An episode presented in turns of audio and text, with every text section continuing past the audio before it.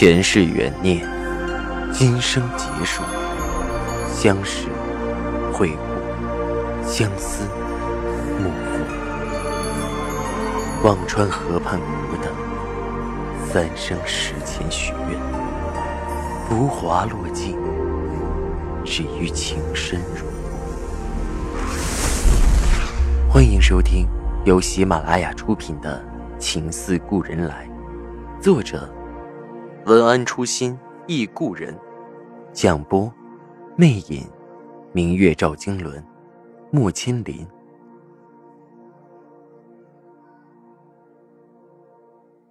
第一百二十四集，我给樊玲递了一杯水，问着：“那，你打算彻底放下了？”樊玲看着窗外，神情伤怀。过了很久，才重重的点了点头。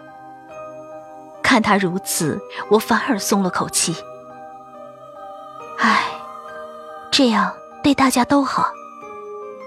樊玲以前是个甘于寂寞的人，现在却成了个怕寂寞的人，非要在我的小区里租套房子，也不嫌简陋，就租到了我的楼上三层。这样也好。我索性忙的时候就把暖暖交给他带。樊玲在身边，公司的事也常向他请教。你上次说的那个把母公司甩掉的法子怎么实施啊？樊玲耸耸肩，无非两个法子，要么老邓同意撤资，这个最简单；要么就只能反托了母公司。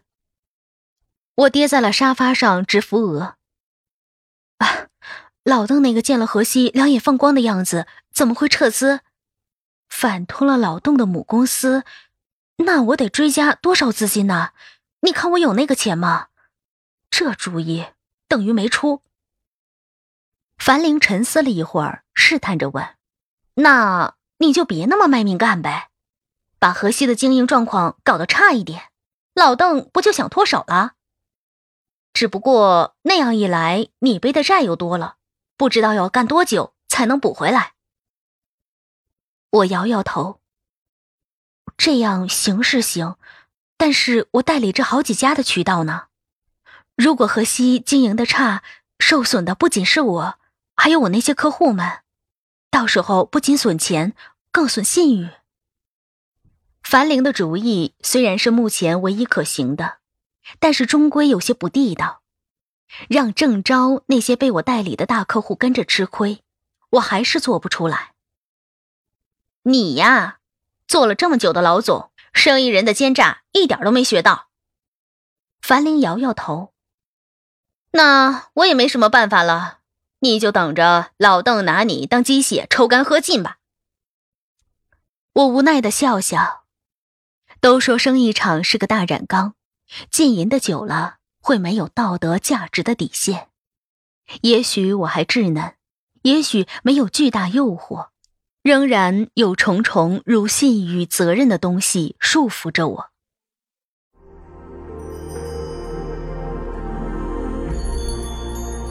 您正在收听的是喜马拉雅出品的长篇穿越小说《情似故人来》。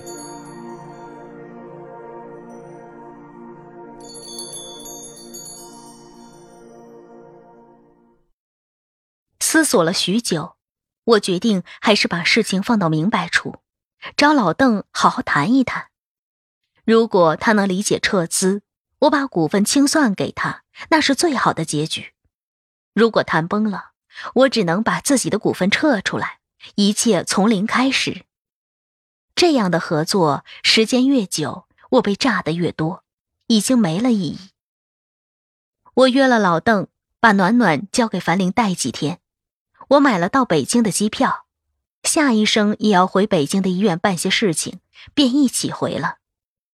下了飞机，恰好三里屯那边还有个客户要拜访，完事后就约到了附近的茶室。很巧，就是之前和老邓在楼下等赵以静和姚叶多姿的那一家。因为附近只有那么一间茶室，也正好我和老邓都认识，不用再浪费时间找地方。我等了十几分钟，老邓吸着烟进来了，看到我，哈哈笑着上来握手。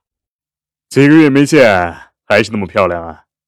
我细细打量了番老邓，如今越发挥洒自如，脸上的玩世不恭之气越来越少了。我同他客套了几句，切入正题。老邓，这次找你是想谈谈河西的事儿。河西。老邓吸了口烟，眯着眼看着我，笑道：“那还不是你说了算？我只要跟着你沾光就行了。”一句话堵得我说不出了话。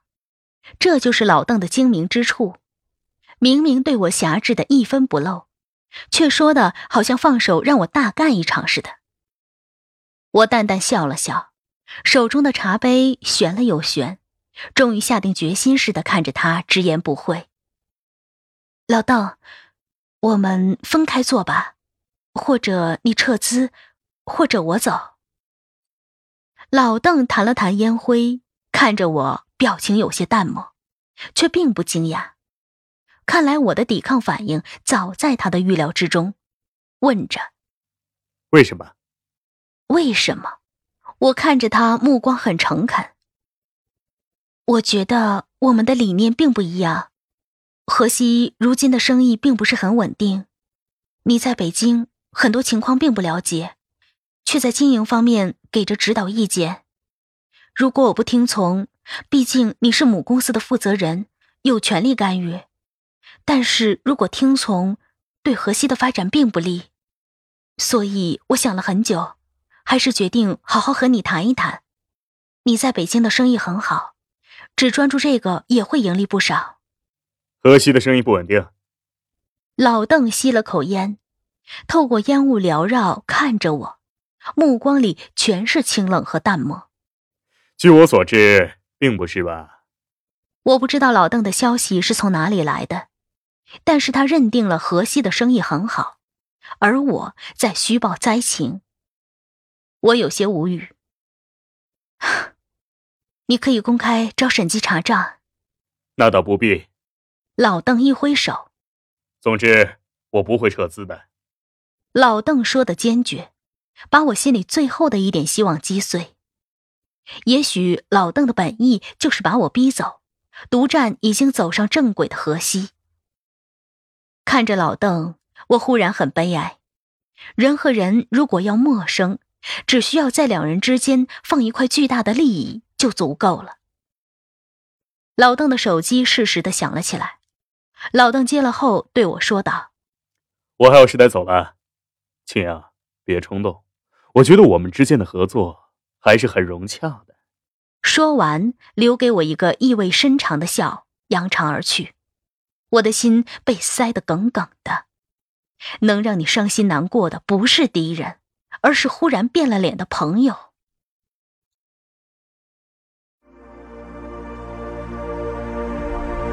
听众朋友，您刚刚收听到的是喜马拉雅出品的长篇穿越小说《情似故人来》，作者文安初心忆故人，播讲魅影，明月照经纶，莫千林。